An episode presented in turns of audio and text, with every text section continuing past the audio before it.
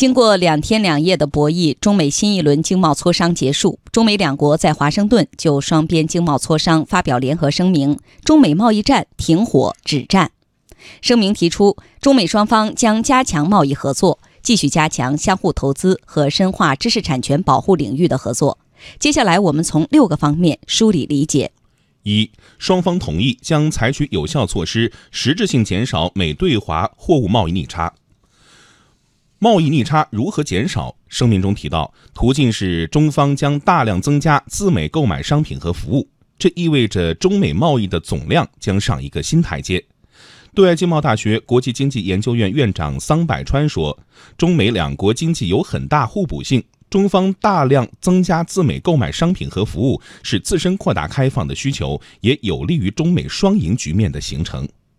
扩大对美国产品的进口，会使得美国获得更多的在中国市场上销售的机会。对于增加美国的就业，促进美国经济竞争力的提高，都是有利的。那么就中国而言，可以有效的增加人民群众对于高质量的生活的所需的产品的供给，也会更好的满足人们的需要。对于中国经济结构转型升级提供更多的支撑。对于中国来说呢，开放度越来越高，那也符合中国总体的发展的走向。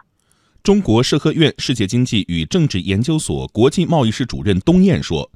中国扩大进口将充分发挥市场的作用，不仅愿意从美国买，也将从全世界买。而这个市场具有高度竞争性，出口国必须要提高自己产品和服务的竞争力，让中国人民愿意买。”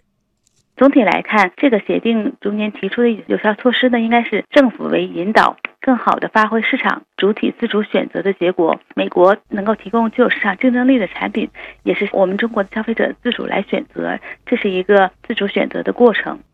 二，双方同意有意义的增加美国农产品和能源出口。对于老百姓来说，直接关系到生活中的柴米油盐。比如说，第一个“柴”就可以理解为能源。去年冬天采暖季，我国部分地区陷入气荒，全国天然气缺口一百一十三亿立方米左右。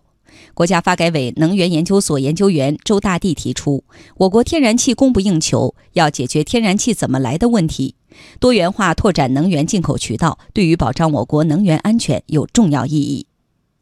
现在能够用到天然气的，就民用都没有满足。还有相当多的省，不要说农村，就城市也没有很好的天然气供应系统。工业方面就更是如此。过去一般来讲，天然气属于我们是个稀缺的。国内天然气的产量虽然增加的也挺快，但是和我们这个需求变化来讲还是不够。所以关键就是解决这天然气怎么来的问题。我们现在多渠道进口天然气。如果北美，特别是美国，现在天然气革命以后，天然气产量大增，它有富裕的天然气可以出口的话，那么可以进入中国这个天然气进口的一个渠道之一。我们欢迎大量进口。而米油盐对应日常消费的农产品。中国国际贸易学会专家委员会副主任李勇说：“当前我国居民对肉类等农产品的消费快速增加，不过我国耕地等资源紧缺，导致农产品无法完全满足需求，需要进口来补充。目前在我们这十八亿亩红线的耕地面积之内，随着我们对畜产品、对肉类的需求的增加，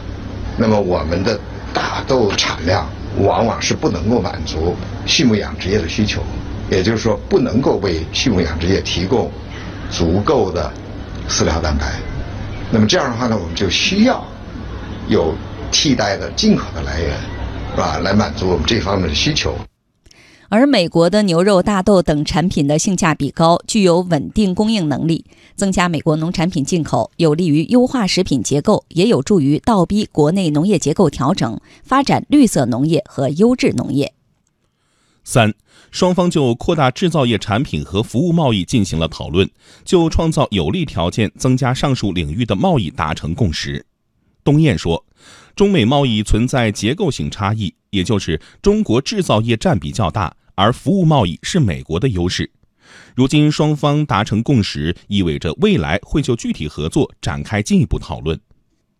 中美之间有很多结构性的问题，特别是制造业和服务业的相互进一步的相互合作的一个新的模式。那么这个还确实需要在未来的磋商沟通中进行进一步的深化，特别是在制造业领域，中国是具有一定优势，那美国在高端制造业呢也有一定优势，那么这合作的空间如何调整，这是需要讨论的。同时，在服务业发展中，中国原来的服务业开放水平相对制造业稍微有些落后。那美国呢，在服务贸易领域呢，它要具有一定的优势。那么，在未来呢，如何是促进中国的制造业产业转型升级，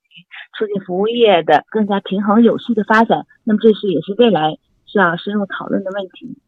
未来，中美双方将在高科技产品等领域加强贸易合作。长期以来，美国、德国等国家在芯片、数控机床、仪表仪器等高科技产品领域占据研发和生产优势。中国电子信息行业联合会执行秘书长高素梅说：“中国适度增加高科技产品的进口，将不断满足民众的消费需求，同时也将促进相关产业的发展。”中美双方应该说产业发展的互补性呢是非常强的。那么在产业链的分工中呢？美国呢，它是一个基础理论和技术创新的强国，而中国呢是应用创新和市场的大国。两国在这个产业链条和技术创新上都具有很强的这个互补性和依赖性。那么中美双方要加强紧密合作呢，对我国不断的做大做强也是起到了一个很强的支撑的作用。从这个整个消费水平来看，高科技领域里加强的话，那么不管是对中国老百姓以及对美国老百姓，都是一件利好的事情。不过，高素梅也说，扩大进口的前提必须是坚持自主创新，提高科研的核心竞争力。四双方高度重视知识产权保护，同意加强合作。中方将推进包括专利法在内的相关法律法规修订工作。中国电子信息产业发展研究院副院长王鹏认为，保护知识产权、开放投资市场，契合我们改革开放的大方向。不仅是外资企业有要求，更是我们中方企业的内在需求。知识产权的保护是中国自身的需要，最主要的是我们的产业发展过程中，特别是我们的高科技产业发展中，知识产权保护对我们来说是我们内在的要求。我们的企业走出去，我们的高科技产业发展，我们的这个产业升级。都需要在知识产权保护方面啊进一步的提升。中方本身就有这样的一个内在的一个客观的一个内生的一个需求。正是因为对知识产权的重视，这一轮政府机构改革，我们还重组了国家知识产权局。对于侵害知识产权的事情，也将完善执法力量，加大执法力度，把违法成本显著提上去，把法律威慑作用充分发挥出来。五，双方同意鼓励双向投资，将努力创造公平竞争营商环境。对外经贸大学国际经济研究院院长桑百川认为，双向投资既包括美国对华投资，也包括中国对美投资。努力创造公平竞争的营商环境，既会给两国企业投资带来便利，在全球范围内也为营商更好的外商投资环境注入信心。双向投资，顾名思义，既有引进来，也有走出去。从美国来说，中国在改革开放的过程中，已经吸引了大量的美国企业的投资。美国的很多著名跨国公司都在中国投资设厂。双方愿意改善双向投资的环境，促进双向投资更健康的发展。那我想，对美国的企业来说，在中国呢，获得更多的投资和发展的机会。那么反过来，美国自己呢，它的投资环境的改善呢，也有利于吸引包括中国在内的对外投资者。中国的很多企业，也越来越多的进入到美国的市场。我们的企业在国外面对着良好的投资环境呢，我们的企业能够获得更多的发展的机会。那么中美两国在投资领域中的有效的合作，那也会推动着全球投资规则的进一步的朝着自由化和便利化的方向演进，呃，也为国际投资的发展呃注入信心。六，双方同意继续就此保持高层沟通，积极寻求解决各自关注的经贸问题。